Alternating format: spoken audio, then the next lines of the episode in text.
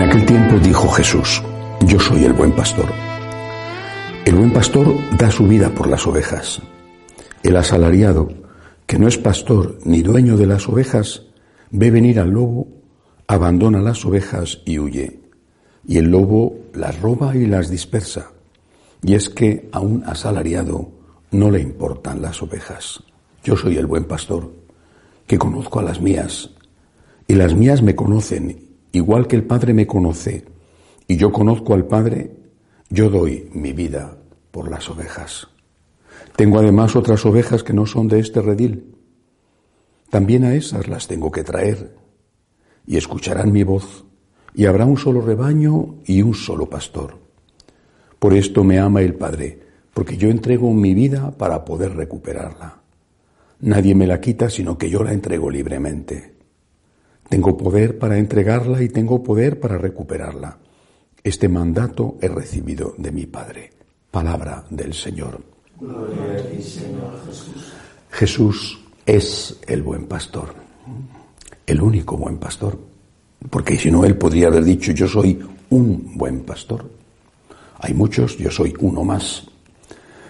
Es decir, Jesús podría haberse colocado a sí mismo dentro de la fila de grandes hombres que han hecho mucho bien a la humanidad.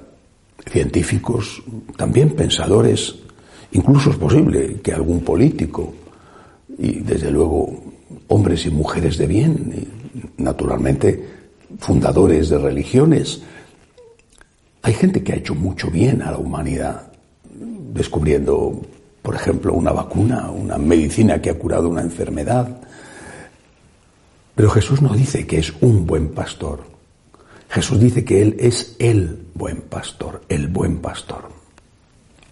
Porque solo Él subió a la cruz por nosotros. Solo Él derramó su sangre por nosotros. Solo Él nos ha abierto las puertas del cielo. Solo Él nos asegura que hay vida eterna. Solo en Él podemos confiar ciegamente en todos los momentos, en los malos y en los buenos. Jesús es el buen pastor. Por eso cualquier pastor que no sea, no digo como Jesús en el intento de, en, la perfección de Él, lo cual es imposible porque Él es Dios, pero que no sea alguien que intenta parecerse al buen pastor, ya no es un buen pastor. Y esa imitación de Cristo, buen pastor, es una imitación que tiene que llevar consigo no solamente la lucha por la santidad personal, aunque haya caídas, la lucha por la santidad personal, sino que también tiene que llevar consigo la transmisión del mensaje íntegro de Jesucristo. Si no, ya no se es un buen pastor y se es un lobo vestido con piel de oveja. algunos quizá le podrán parecer duras las críticas que se hace a algunos pastores.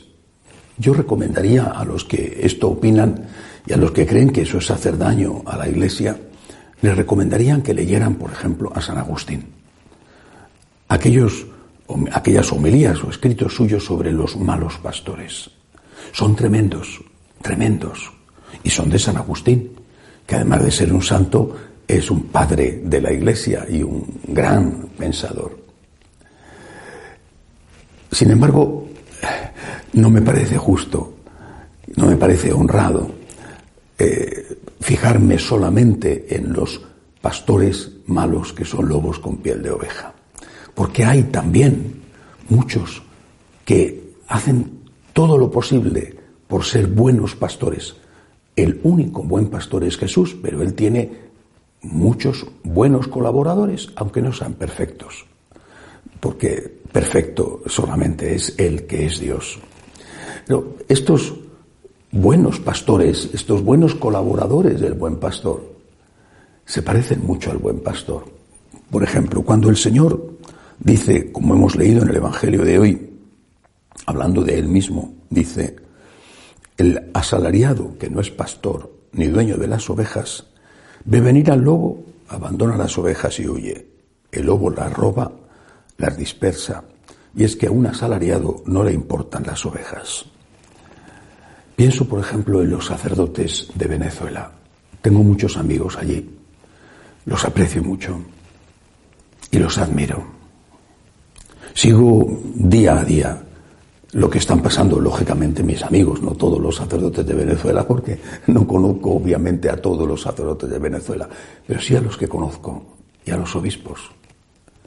Son buenos pastores.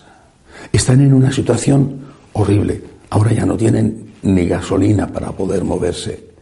Los templos cerrados, no hay ingresos dentro de lo poco que eran los ingresos que recibían de un pueblo que está reducido en su gran mayoría a la mendicidad. Ellos están allí. Algunos de ellos han podido salir de su país y han preferido quedarse. Ellos están allí dando la vida de verdad por sus ovejas, por su pueblo. Y muchas veces el pueblo ni siquiera se lo agradece, ni siquiera lo entiende y, reciben a veces incomprensiones y amenazas, sobre todo de los partidarios del régimen comunista. Y sin embargo ellos están allí. Seguramente que tienen defectos, seguro, pero están allí, están dando la vida por sus ovejas. Por ejemplo, sacerdotes, obispos, que no solamente en Venezuela, sino en los países de al lado han acogido a tantos millones de refugiados, porque no son emigrantes, son refugiados que huyen de una tiranía. Y están trabajando hasta la extenuación, sacando recursos de donde no los hay para ponerles un plato de comida delante y también para evangelizarles. Son buenos pastores. Conozco sacerdotes que están en lugares donde nadie quiere ir. Y no me refiero solo a sitios de misión que se juegan la vida de verdad por muchos motivos. Por ejemplo, en, lugares de África amenazados por el Islam radical o por las epidemias y las enfermedades. Me refiero a sacerdotes quizá menos llamativos que estos que están en los pueblos semi-abandonados de España y que están llevando 12, 15, 20 aldeas con poquísimos habitantes y que, sobre todo en el invierno, ponen en peligro su vida yendo de aldea en aldea porque quizás son los únicos que visitan a esos ancianos que están allí. Y así tantos y tantos. Por eso, tenemos que ser justos. Es verdad, por desgracia, es verdad que hay malos pastores, es verdad, por desgracia. Pero también es verdad que hay buenos pastores, que hay pastores que no están huyendo ante el lobo, que están predicando la recta doctrina, aunque les amenacen, aunque les critiquen, aunque les excomulguen socialmente. Decía recientemente el Papa Benedicto XVI, el Papa emérito, en un libro entrevista que acaba de ser publicado, decía que hay hoy una excomunión social. La sociedad te excomulga, te margina, te aísla, te ridiculiza. Si eres contrario al aborto, decía el Papa emérito, y al matrimonio homosexual, ponía estos dos ejemplos. Hay muchos sacerdotes que están soportando la excomunión social, las críticas, y que a lo mejor están marginados incluso dentro de sus diócesis y siguen enseñando la recta doctrina. Hay muchos buenos colaboradores del buen pastor. Eh, uno de, las, de los versos más conocidos del Cantar del Mío Cid, que es la primera gran obra escrita en lengua española, en lengua castellana. Dice de Mío Cid, qué buen vasallo si hubiera buen señor. Hay buenos señores, también los hay malos, que necesitan buenos vasallos. Y es una pena que a veces que esos buenos señores no encuentren los buenos vasallos. Perdón por el ejemplo, que eso de señores y vasallos no pega mucho con los pastores, ¿verdad? Es un ejemplo sacado de la literatura clásica española. Hay buenos pastores que necesitan buenas ovejas. Hay buenos sacerdotes que necesitan buenos feligreses, que les cuiden, incluso que les perdonen, que les ayuden. Lo mismo que ellos son cuidados, perdonados y ayudados por esos buenos pastores. Recemos al buen pastor, el único buen pastor que es Jesucristo, para que los pastores sean todos buenos, o por lo menos que hagan todo lo posible por ser buenos, y recemos para que también esos pastores tengan buenas ovejas. Que así sea.